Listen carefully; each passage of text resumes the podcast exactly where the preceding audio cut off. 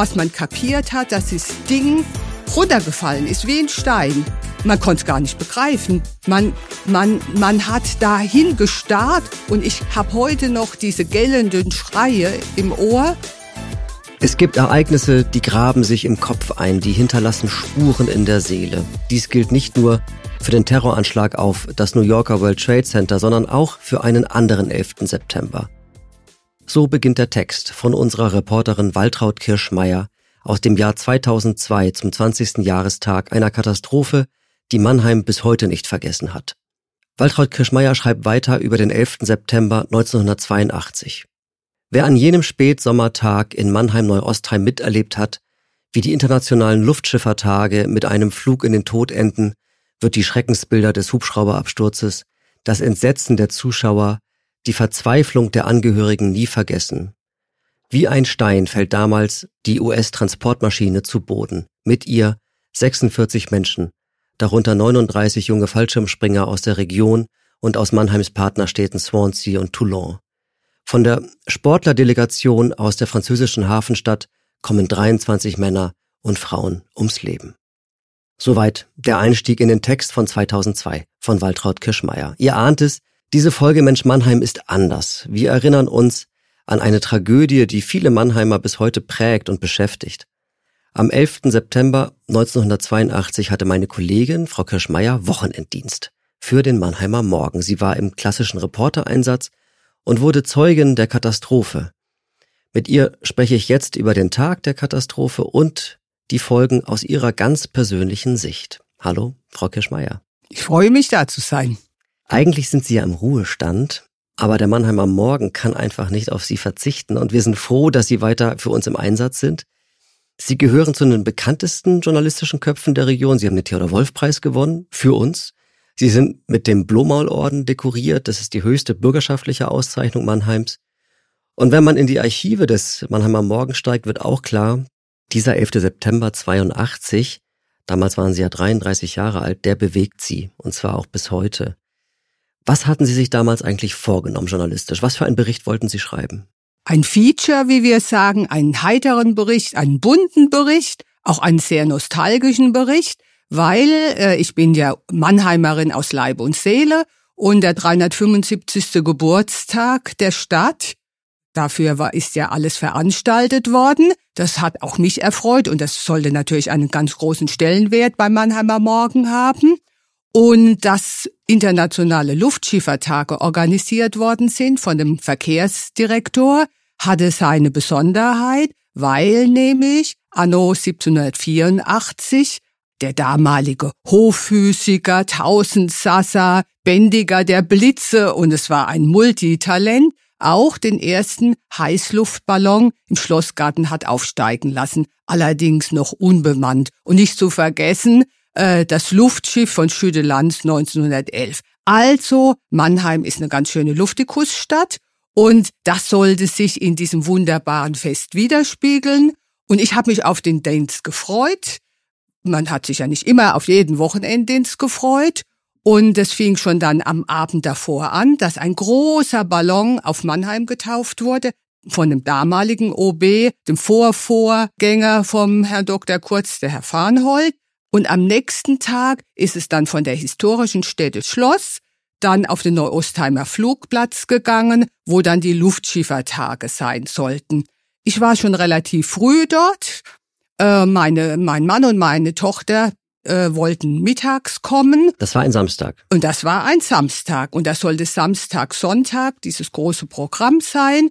Und anfangen sollte alles mit einem äh, Wettfahren. Ich habe damals gelernt, bei Ballons sagt man fahren und ich fliegen von 42 Ballons und das war eindrucksvoll, wie die da in Reihe und Glied waren und dann ist so äh, der Morgendunst aufgestiegen. Es war elf Uhr, es war Sonne, blauer Himmel, Tausende von Menschen da. Es war unheimlich fröhlich. Die Ballons sind aufgestiegen und so die Luftschifferkapitäne haben runtergewunken und man hat auch gewunken und es war wie, wie ein Volksfest. Aber das war sozusagen nur Vorspiel gewesen, weil der Clou des Tages sollte sein, dass am späten Nachmittag der Weltrekord im Formationsspringen gebrochen werden sollte. Und die Idee war, dass von äh, zwei ähm, Hubschraubern aus ähm, so viele Menschen wie noch nie von vier Nationen abgesetzt werden, sich in der Luft treffen, an den Händen fassen und ein Zeichen des Friedens und der Völkerverständigung geben. Das war, worauf man hingefiebert hat. Aber das musste natürlich alles erst ein bisschen geprobt werden und trainiert werden. Ohnehin durften da nur Leute mitmachen, die eine Qualifikation hatten, äh, Fallschirmspringer. Und der erste Trainingsflug sollte um halb eins losgehen. Und so war es dann auch. Der Rekordflug, der war für den Abend geplant. Man 18 sich, Uhr. Man hat sich also Zeit genommen, diesen Trainingsflug. Zwei Trainingsflüge. Zwei sogar. Mhm. Zwei waren ja geplant. Und das war ja die, die in die erste Maschine kamen, die sind in den Tod geflogen. Den zweiten gab's ja nicht mehr. Und man wundert sich natürlich, warum haben 23 ähm, Fallschirmspringer aus Toulon den Tod gefunden und neun aus Großbritannien und fünf aus der Region hier. Und das hatte damit zu tun, alle wollten mit dem ersten Trainingsflug mit. Das war, äh, ja, aus Neugier die ersten dabei sein, das ausprobieren. Und dann haben die hiesigen Organisatoren gesagt von den, von den Clubs hier, ach, wir machen als Gäste der Freundschaft, die angereist sind, die haben den Vortritt. Und dann ist quasi die gesamte Mannschaft aus Toulon in diesen Helikopter.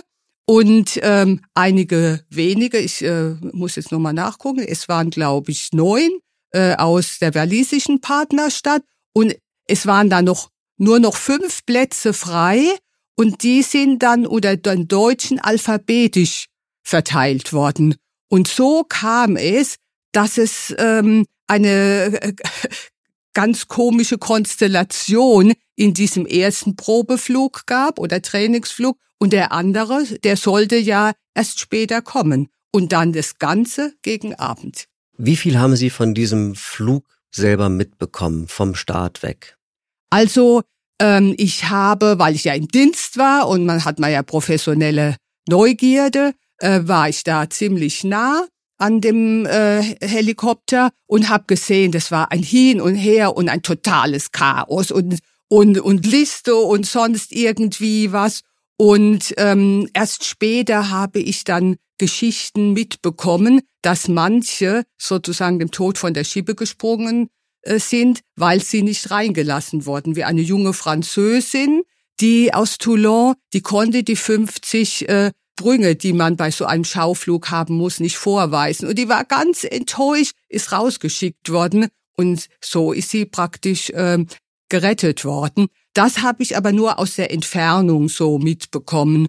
Um halb eins ist dann gestartet, man hat nach oben geguckt, wir wussten nur, dass dieser, diese Banane, man sprach von dem Helikopter immer von der Banane, weil es wie so ein Bananenhubschrauber aussah, dass er eine gewisse Höhe erreichen sollte und dann zum Trainingssprung die Leute runterlassen sollte.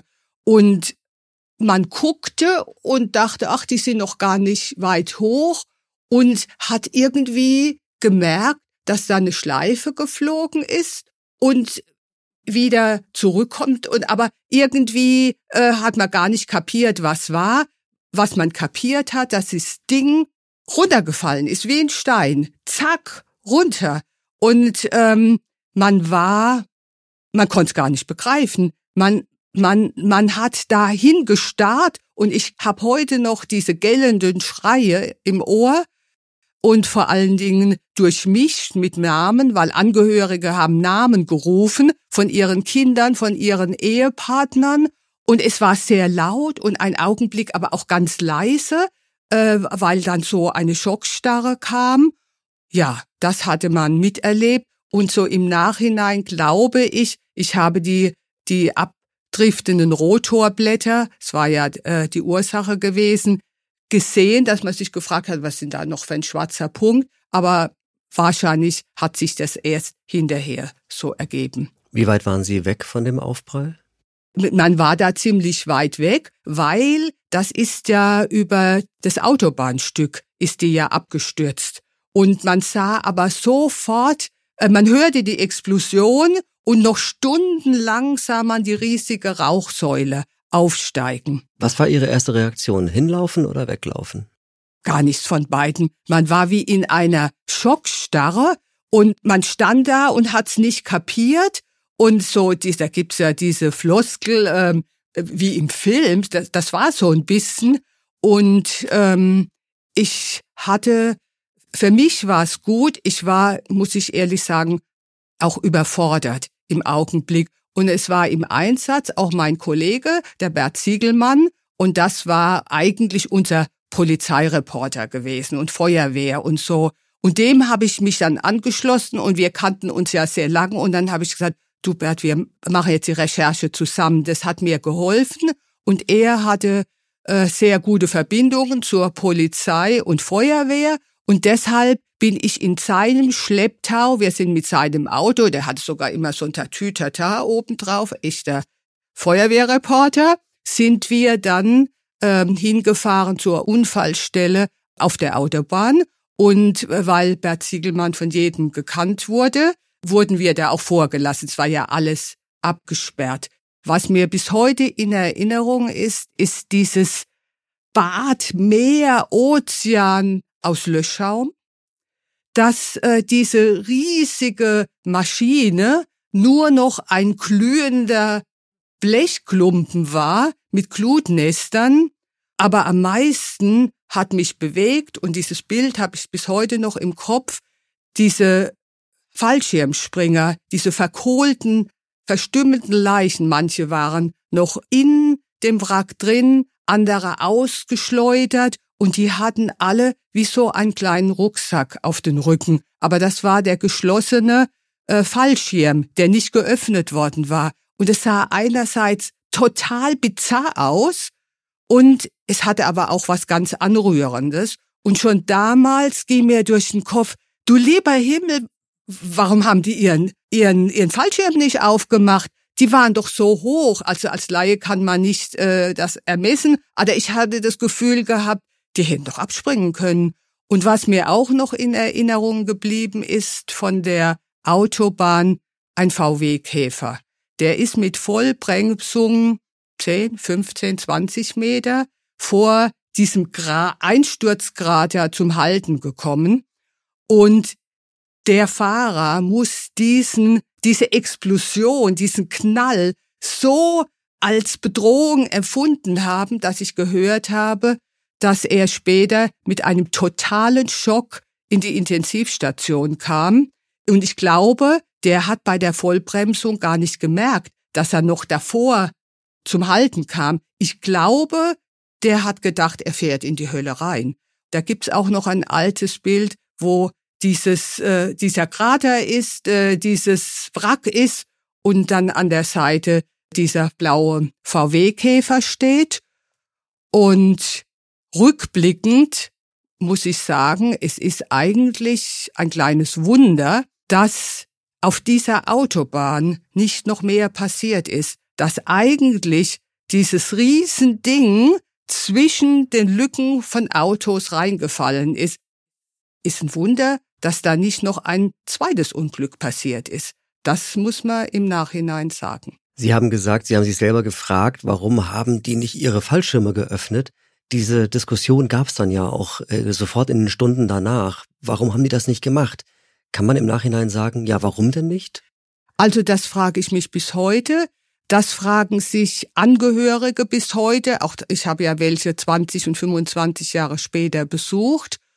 Und was man weiß, dass ähm, schon kurz nach dem Start sich der Pilot gemeldet hat und ohne Angabe von Gründen und völlig unaufgeregt hat er gesagt, er will wieder landen.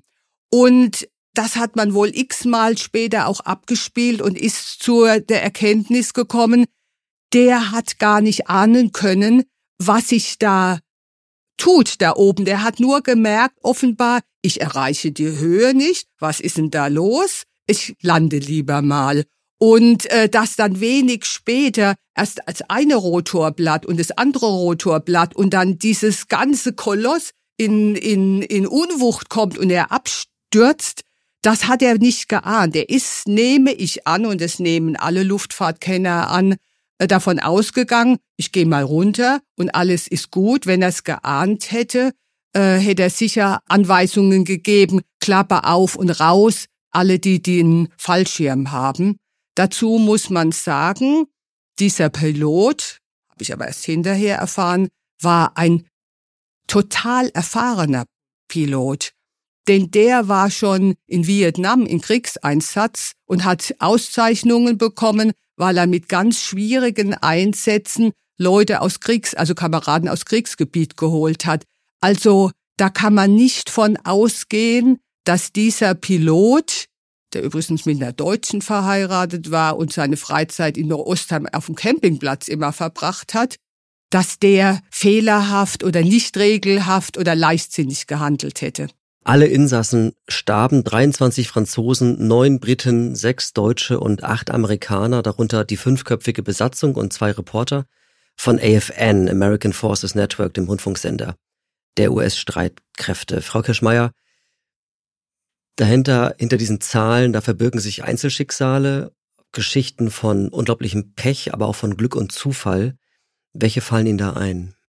Also, weil Sie jetzt gerade äh, dieses EFN-Team erwähnt haben, eigentlich hatte ja auch ein ZDF-Team mitfliegen wollen und die haben kurz vorher keine Dreherlaubnis bekommen und waren sehr traurig äh, und enttäuscht, aber das hat ihnen das Leben gerettet und man hat ihnen gesagt, ja, der Kollegen von EFN, denen haben wir es schon versprochen und die sind da und vier äh, Kameraleute ist zu viel. Und diese EFN-Leute sind tatsächlich an Bord gegangen, aber die standen auf keiner Liste. Und so kam es, dass man am Anfang von 44 Toten ausging und auch in unserem Extrablatt war noch von 44 Toten die Rede. Erst später hat man gemerkt, dass die EFN-Leute dabei waren. Und ich habe ja schon erzählt, äh, wie es dazu kam, dass so viele von Toulon in der Maschine saßen, weil man gesagt, die gesagt haben, ja, wir wollen zusammen und den ersten äh, Trainingsflug machen. Und das nur zwei haben von dieser Gruppe überlebt. Die junge Frau, die nicht rein durfte, weil sie die Trainingssprünge nicht hatte, und einer, der zu spät war. Das heißt immer, zu spät kommen bestraft das Leben, aber in dem Fall war es gerade umgekehrt. Aber an seiner Stelle, und auch das hat mich sehr berührt, ist ein anderer Mann aus Toulon, der mit seiner Braut privat angereist war. Der wollte das Spektakel erleben und er war nominiert, hat aber die no äh, Nominierung wieder zurückgenommen, weil eine Woche vorher seine Ausrüstung geklaut worden ist. Und dann hat er gesagt, da komme ich privat. Und dann hat er einen Sportkameraden getroffen und hat gesagt, du, ich leih dir meine Ausrüstung. Und dann hat er die geliehen und rannte zu der Maschine und dann haben die gesagt, ja du, der so und so ist nicht da, komm rein mit dir. Und so ist der privat eigentlich gar nicht vorgesehen für den anderen da reingerutscht und saß dann in der Todesmaschine. Das sind so die Sachen, ja, Zufall, Schicksal, wie auch immer man das bezeichnen mag. Der Mann aber morgen erschienen, noch an diesem Samstag am späten Nachmittag, so gegen 17.30 meine ich, mit einem Extrablatt. In dieser sehr schnell zusammengebauten Sonderausgabe wurde schon sehr detailliert, mitunter schockierend beschrieben, wie die Katastrophe ihren Lauf nahm. Und ich lese eine Passage aus diesem Bericht im Extrablatt vor. Die Mannheimer und die Heidelberger Flugleitung waren überrascht, als sich der Pilot in, so Oberbürgermeister Wilhelm Farnhold in einer improvisierten Pressekonferenz, Zitat, unauffälliger Tonart bald nach dem Start beim Neu-Ostheimer Tower meldete und ankündigte, er werde wieder landen. Eine Begründung gab es nicht. Das weitere Geschehen konnten die Menschen auf dem Flugplatzgelände mit eigenen Augen verfolgen. Der bananenförmige Militärhubschrauber näherte sich dem Gelände in rund 300 Meter Höhe flog über dem Rhein-Neckar-Schnellweg eine Linkskurve und dann überschlugen sich die Ereignisse. Am dreiblättrigen Heckrotor soll sich ein Rotorblatt mit einem Knall gelöst haben. Dadurch, das bestätigen Luftfahrtkenner, erhielt der Rotor eine derart starke Unwucht, dass sich noch im Flug Teile der Rotorverkleidung und des Rotorantriebs lösten und zu Boden stürzten. Der Helikopter, der von der US-Armee seit Jahren als Transporthubschrauber eingesetzt wird, geriet außer Kontrolle und stürzte wie ein Stein zu Boden. Die Maschine wäre mit nur einem Rotor nicht mehr flugfähig gewesen. Rettungs- und Löschmannschaften trafen Sekunden nach dem Aufprall der CH-47 am Unglücksort ein. Feuerwehr, Polizei, Sanitätsdienste und technisches Hilfswerk waren ohnehin mit zahlreichen Mannschaften und Fahrzeugen auf dem Flugplatz versammelt. Zu retten war jedoch nichts mehr. Die toten Fallschirmspringer lagen im Wrack, auf den Fahrbahnen und auf der Böschung verbrannt, verstümmelt, den Fallschirm ungeöffnet auf dem Rücken. Der Hubschrauber hatte beim Aufprall sofort Feuer gefangen, war explodiert. Trümmer bedeckten die Autobahn. Die Hitze des Flugzeugbrandes war derart groß, dass die Feuerwehr, die sofort Großalarm gab, nur mit Hitzeschutzanzügen ausgerüstete Trupps zum Löschen vorschicken konnte. Die zahlreichen Sanitäter erkannten rasch, dass sie nur noch Tote bergen konnten. Ohnmächtiges Entsetzen und tiefe Betroffenheit spiegelte sich in den Gesichtern der Hilfsmannschaften. Eine Befürchtung bestätigte sich indes nicht. Der abstürzende Hubschrauber hat offensichtlich keinen Pkw unter sich begraben. Erste Schreckensmeldungen hatten davon gesprochen. Ein Lastwagen und zwei Pkw entkamen dem Unglück äußerst knapp. Ein Pkw-Fahrer steuerte sein Opel Kadett gegen die Leitplanke, ein hellblauer VW kam wenige Meter vor dem Flammeninferno zum Stehen. Wie haben Sie es denn geschafft, Frau Kirschmeier, in diesen Anfangssekunden und Minuten den Schalter umzulegen, von der Zeugin hin zur Berichterstatterin? Also, das hat automatisch irgendwie funktioniert. Ich wusste ja, ich bin im Dienst, wir machen ein Extrablatt. Ähm, die Schwierigkeit war dann auch, äh, dass keine Verstärkung von der Redaktion, die uns helfen konnte, äh, zu nach Ostheim kommen konnte, weil es war ein Verkehrschaos und alles abgesperrt. Das heißt, der Bert Ziegelmann, mein Kollege und ich, wir waren alleine und mussten das alleine stemmen. Und irgendwie äh, rutscht dann die Professionalität durch. Es hat auch irgendwie geholfen, in dieser Situation aus der Schockstarre herauszukommen. Es hat dann ja nicht nur Tage, sondern wirklich Wochen bis hin zu Monaten gedauert, diese Ursache des Unglücks aufzuklären.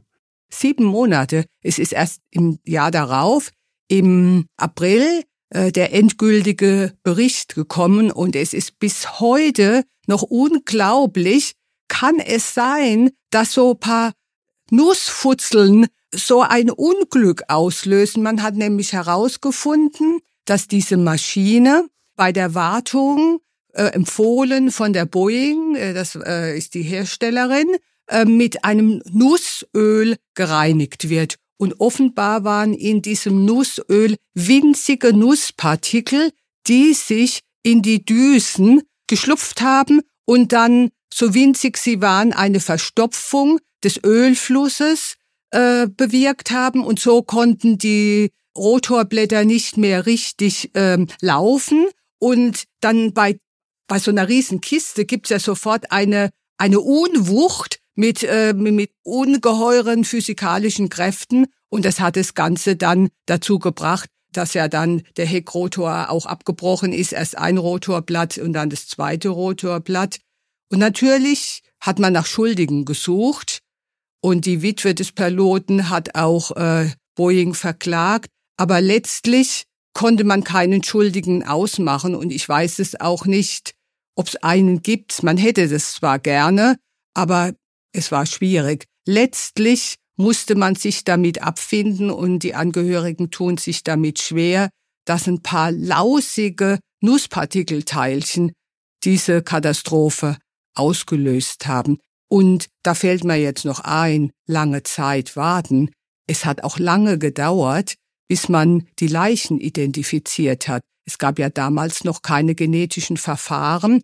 Zum Teil sind die nur mit äh, Gebissstatus über den Zahnarzt alte Akten identifiziert worden. Und ich weiß noch, bei der Trauerfeier, da hat man alle Särge mit den jeweiligen Flaggen belegt, aber keiner wusste, wer war. Man hatte einfach nach der Zahl der Opfer diese Flaggen und versteckt, dass es die Angehörigen nicht sehen, hatten die Särge Nummern, weil man nur ganz wenige identifiziert hatte und man überhaupt nicht wusste, welche Leiche in welchem Sarg lag. Das wussten wir Journalisten, das hatte man aber nicht den Angehörigen gesagt. Also ich verstehe richtig, es wurde auch niemand zur Rechenschaft gezogen. Äh, nein, Boeing ähm, hat dann, da gab es dann noch äh, Schadensersatzzahlungen oder so, aber auch Boeing konnte man jetzt nicht vorwerfen, dass da irgendwie was äh, verdrödelt, missachtet wurde und auch dem Piloten nicht. Letztlich gab es niemand, von dem er sagen konnte, der war jetzt dran schuld. Es ist unbefriedigend, weil man möchte ja äh, das irgendwie abschließen. Das Unglück ist jetzt seit 40 Jahren Teil der Stadtgeschichte und Sie kennen viele berührende Geschichten, wie Angehörige, Beteiligte und Zeugen in den Jahren danach mit diesem Unglück umgegangen sind. Welche fallen Ihnen da ein? Also am Anfang war es so, konnte man mit den Angehörigen nicht sprechen. Da muss ich sagen, hätte ich mich auch journalistisch nicht in der Lage gefühlt, weil das ist einfach zu früh gewesen.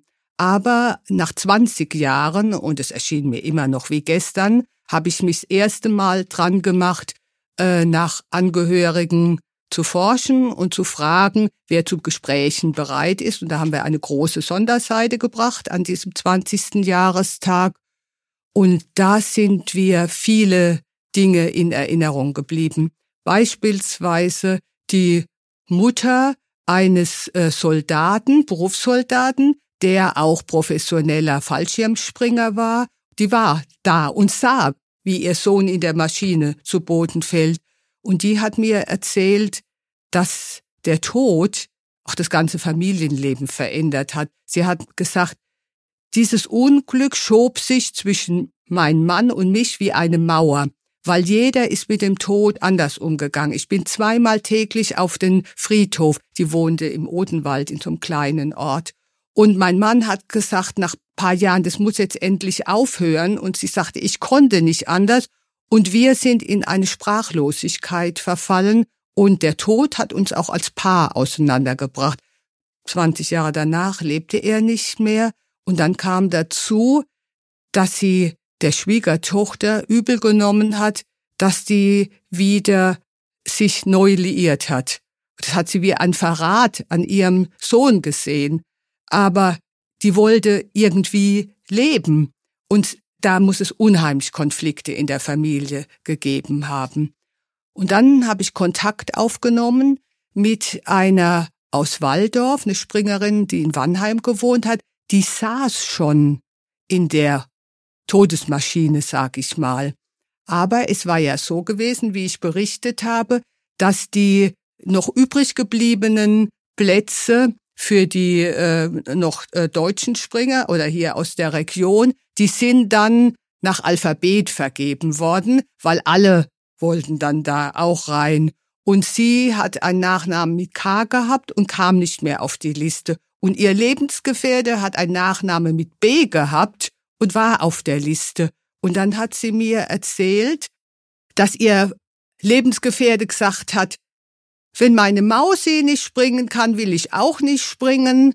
Ich nehme den nächsten Trainingsflug und ist aus der Maschine raus. Und ein Freund aus diesem Club hat dann so im Spaß gesagt, ha, dann opfer ich mich und gehe rein, aber freudig aus Spaß und sie hat mir erzählt, dass sie das jahrelang belastet hat, dieses Opfern, obwohl das so eine Spaßbemerkung war. Und während sie dann bald aufgehört hat, Fallschirm zu springen, hat ihr Lebensgefährte weitergesprungen, weil er gesagt hat, das wäre Verrat, wenn ich aufhören würde. Und der ist dann, hat sie mir erzählt, sieben Jahre später in Österreich, weil sich ein, der Fallschirm nicht geöffnet hat, bei einem Absprung ums Leben gekommen. Und dann gab es ja da noch den Direktor vom äh, Verkehrsverein, der das alles organisiert hatte. Der war, es war ein super Verkehrsdirektor, der war schon ewig und drei Tag bei der Stadt, hatte immer tolle Ideen. Und den hat natürlich umgetrieben, wieso habe ich sowas organisiert? Bin ich jetzt schuld, dass 46 äh, Leute durch, weil ich da so eine Tausendsassa-Geschichte machen wollte, in den Tod. Und der hat dann versucht, einen eigenen Weg zu finden und er war schon Ende 40 gewesen, hat den Flugschein gemacht und eine Ausbildung als Fallschirmspringer, weil er das Gefühl hatte, so kann er Solidarität beweisen, so kann er den Fallschirmspringer nah sein. Und da hat er zu mir, das hat er paar Jahre gemacht. Wir haben uns 25 Jahre später erst da, da war er schon gar nicht mehr in Mannheim. Erst da konnte er mit mir, weil wir uns lange kannten, darüber sprechen. Und der letzte Satz war, dieses Unglück ist zum Teil meines Lebens geworden und wird zu meinem Tod immer bleiben. Also diese Geschichte vom, von dem Organisator, der da äh, ein Leben lang mit zu tun hatte, ist er jetzt schuld oder nicht schuld, hat mich auch sehr berührt. Und es gibt noch den Fall eines Vaters und den besonderen Umgang dieses Vaters mit dem Tod des Sohnes. Ja, also man muss sagen, die Familie kannte ich aber nicht. Es ist eine Familie quasi komplett ausgelöscht worden. Und da sind nämlich Vater und zwei Kinder in einer Maschine gesessen, und zwar in dieser. Und die Frau stand am Rand und sah, wie ihr Ehemann und die beiden Kinder abstürzen. Und dann gab's einen begeisterten Touloner Fallschirmspringer, der sein Hobby und seine Leidenschaft an seine Kinder, Tochter und Sohn weitergegeben hat. Der hat dann später, als diese Stele, das Denkmal stand und jedes Jahr am Jahrestag gab's da äh, eine Gedenkfeier und dann hat er sich mit Fallschirmspringern aus Waldorf mit einem Helikopter hochbringen lassen in die Nähe von diesem Denkmal. Das ist übrigens ganz bewusst von einem britischen Bildhauer gemacht worden und es ist aus dunklem Granit und ist einem Rotorblatt nachempfunden. Das hat also eine sehr große künstlerische Symbolik. Und dann ist er jahrelang mit einer Fahne Union Toulon Mannheim ist der dann mit dem Fallschirm dieser Gedenkstele entgegengeschwebt, bis er so alt war, dass er das nicht mehr konnte. Und ähm, ja, das war bei jeder Gedenkfeier sehr, sehr berührend gewesen. Er hat auch eine Dokumentation über die 23 äh, Fallschirmspringer aus Toulon gemacht. Und wenn man die gesehen hat, auch 20 Jahre später, dann waren das blutjunge Leute, die haben gelacht und dann hat man gemerkt, was das bedeutet hat, dass da Menschen in den Tod geflogen sind, die ihr Leben noch vor sich hatten. Sie sprechen über diesen Tag, als sei er gestern gewesen. Nun 40 Jahre später, würden Sie trotzdem sagen, die Wunden sind verheilt in dieser Stadt? Ich glaube, ähm, dass es in den Familien nie verheilen kann. Ich ähm, erinnere mich, als nach meinem 20-Jährigen die Stadt zu einem Empfang eingeladen hat und als eine Familie einen Brief geschrieben hat aus Toulon, dass sie jedes Jahr an diesem Tag verreisen, weil sie den Tag zu Hause nicht verbringen können. Das auch noch 20 und die sind auch nicht gekommen. Aber was geho sicherlich geholfen hat, dass äh, diese ungeheure Solidarität zu merken. Es gab ja dann auch Spendenaktionen und auch MM, die Aktion Wir wollen helfen, ähm, hat da ein Konto eingerichtet. Es haben viele Firmen und, und, und Privatleute äh, Dinge organisiert, Benefizveranstaltungen für, es waren ja ganz viele unversorgte Kinder dann auch einmal da gewesen. Ich weiß noch, es war ein Hilly-Billy-Konzert auf dem Campingplatz in Neu-Ostheim, wo der Pilot mit seiner deutschen Frau immer seine Freizeit verbracht hat. Und auf dem Konto, da gab's dann so Einträge, sage ich, Namen, Rentnerin, fünf Mark. Das gab dann auch Leute, die wenig Geld hatten, aber die wollten unbedingt auch was spenden.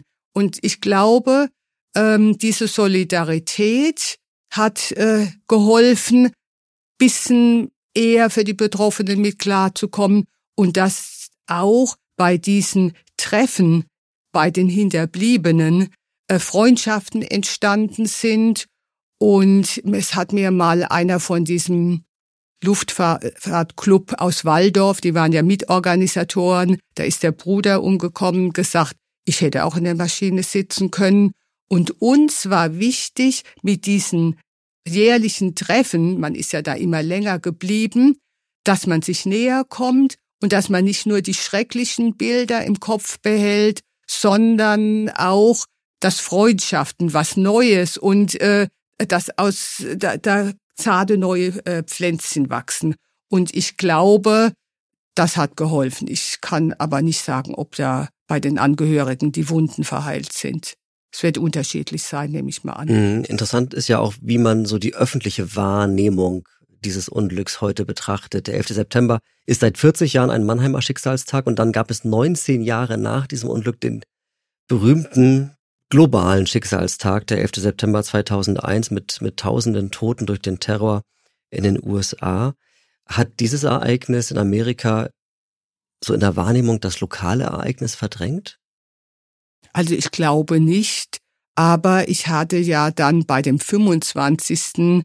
Ähm, Jahrestag, da war das ja gerade dann ein Jahr vorher gewesen oder war es beim 20. E egal, äh, habe ich ja auch Angehörige getroffen, die das dann erlebt haben. Die Frau zum Beispiel, äh, von der ich am Anfang sprach, äh, ähm, im Odenwald, die ihren Sohn verloren hat, die hat gesagt, sie fand, äh, dass jetzt das Mannheimer Unglück sozusagen in alle Welt getragen wird, weil jeder sich jetzt daran erinnert, äh, an dem 11. September, ach, da ist ja auch das Mannheimer Unglück, dass es nicht in Vergessenheit gerät. Eine andere äh, Ehefrau hat mir, äh, die ihren Mann verloren hat, hat mir hingegen gesagt, dass sich die Bilder auf einmal, die Schreckensbilder sich vermischen und dass das eine ganz komische Situation war. Man steht auf, man weiß, das ist der Tag, wo ich meinen Mann verloren hat und macht einen Fernseher an und sieht dann plötzlich auch, es war ja auch in der Luft und Schrecken und Katastrophe und äh, dass man das gar nicht einzuordnen wusste, dass es nochmal die Fassungslosigkeit von dem ursprünglichen Ereignis, die hat sich wiederholt. Heute erinnert ein Denkmal am City Airport an die Katastrophe. Ist das ein Ort, den Sie besuchen? Nee. Also erstens liegt er abgelegen äh, und zweitens ähm, war ich so oft dort bei den äh, Jahrestagen und da waren diese Begegnungen mit den anderen Menschen, ähm, es bleibt in meinem Kopf, es bleibt in meinem Herzen, ich muss da vor keiner Stele stehen. Ich habe dieses Denkmal gesucht in Vorbereitung unseres Gespräches und ich habe es anfangs gar nicht gefunden. Ich musste mich ein bisschen herumfragen und dann habe ich es entdeckt hinter einer Hecke versteckt und ehrlicherweise erfolgreich versteckt. Ich glaube, bis auf die Jahrestage ist das ein Ort, an dem es nicht besucht wird, was ja sehr bedauerlich ist. Mhm könnte sein, dass das so ist. Ich war auch äh, schon eine ganze Weile nicht mehr dort. Was hat das Unglück mit Ihnen persönlich gemacht, 40 Jahre danach? Ich glaube, es hat einem etwas Demut gelehrt, weil man an diesem Tag erfahren hat, dass nichts selbstverständlich ist, dass von jetzt auf gleich sich eine Lebenssituation verändert und nichts mehr hinterher ist, wie es einmal war dass man irgendwie auch Dinge relativiert, so Alltagsärgernisse. Wenn man sowas mal gesehen hat, was andere erlebt hat, dann relativieren sich äh, die Dinge. Die Erkenntnis jetzt, heute zu nutzen, weil man gar nicht weiß, was, was morgen ist. Und auch ähm, eine tiefe Dankbarkeit, wenn man weiß, es ist ja jetzt 40 Jahre her, man ist von so etwas verschont geblieben, auch die eigenen Kinder. Und das ist nicht äh, selbstverständlich. Und ähm, auch das stellt sich ein. Und mein Sohn ist fünf Monate nach dem Unglück auf die Welt gekommen, war sozusagen indirekt dabei. Und äh, da deshalb ähm, habe ich da noch mal eine ganz besondere Beziehung dazu von all den Recherchen, Gesprächen, die Sie geführt haben, auch in den Jahrzehnten danach, was ist an Positiven, was ist an Heilsamen hängen geblieben? Also an Heilsamen ist hängen geblieben, äh, dass es viele neue Freundschaften gab und ähm, dass die Clubs untereinander äh, nicht in so eine Schulddiskussion geraten sind. Aber ich, ich kann nur für mich sagen, äh, was ich für Lehren daraus gezogen habe. Und das ist eben den Blick aufs Leben anders zu werfen als vorher. Wir haben ja über den Gedenkstein gesprochen und dort sind auch die Namen der 46 Toten hinterlegt. Die sind gar nicht mehr so gut zu erkennen, weil der Stein schon sehr dunkel ist. Aber wir haben uns vorgenommen, dass wir die Namen der Verunglückten hier einmal vorlesen möchten. Ich möchte mich sehr herzlich bei Ihnen bedanken, liebe Frau Kirschmeier, dass wir über dieses Ereignis sprechen konnten, dass Sie Ihre Erinnerungen mit uns teilen konnten. Das war schon sehr besonders und sehr wichtig. Herzlichen Dank. Ich danke auch. In zwei Wochen gibt es wieder die nächste Folge Mensch Mannheim. Ich freue mich über Feedback zu dieser und zu anderen Folgen und natürlich freue ich mich über Ideen für neue Gäste. Schreibt am besten eine Mail an podcast.marmo.de. Wir hören uns in zwei Wochen wieder bei Mensch Mannheim, euer Carsten Kamholz. Pascal Audrin. Daniel Bonvenuti. Patrick Biret. Richard Bloch. Arnaud Boulet. Klaus-Dieter Brock. Robert Capdeville. Patricia Klaus. Pierre Combat. Vincent Komitonyani. Andrew Cook. David Coombs. Gérard Kribi. Joseph Cruz. Guy Devaux. Alvin Glenn Edwards. Douglas J. Eschler. Franck Fonfay. Pierre Gaida. Nicholas Green. Christian Elou. Paul Kibblewhite. Dominique Lemailleur. Francis Lopez. Marie-Paul Lopez. Marc Pierret. Russell Porter. Christopher Raymond. André Reynaud. Frédéric Renaud. Simon Richwell. Erich Ruchti. Elisabeth Sachet. Laurence Salsou. Michel Sassi. Arne Schaaf. Robert Schindler. Leon E. Schönborn. Pierre Schubert. Bruce Scott. Stuart Cheers. Michael A. Sutton. Robert Stewart. Isabel Stockar. Hans G. Trumpfeller. Matthias Tusche.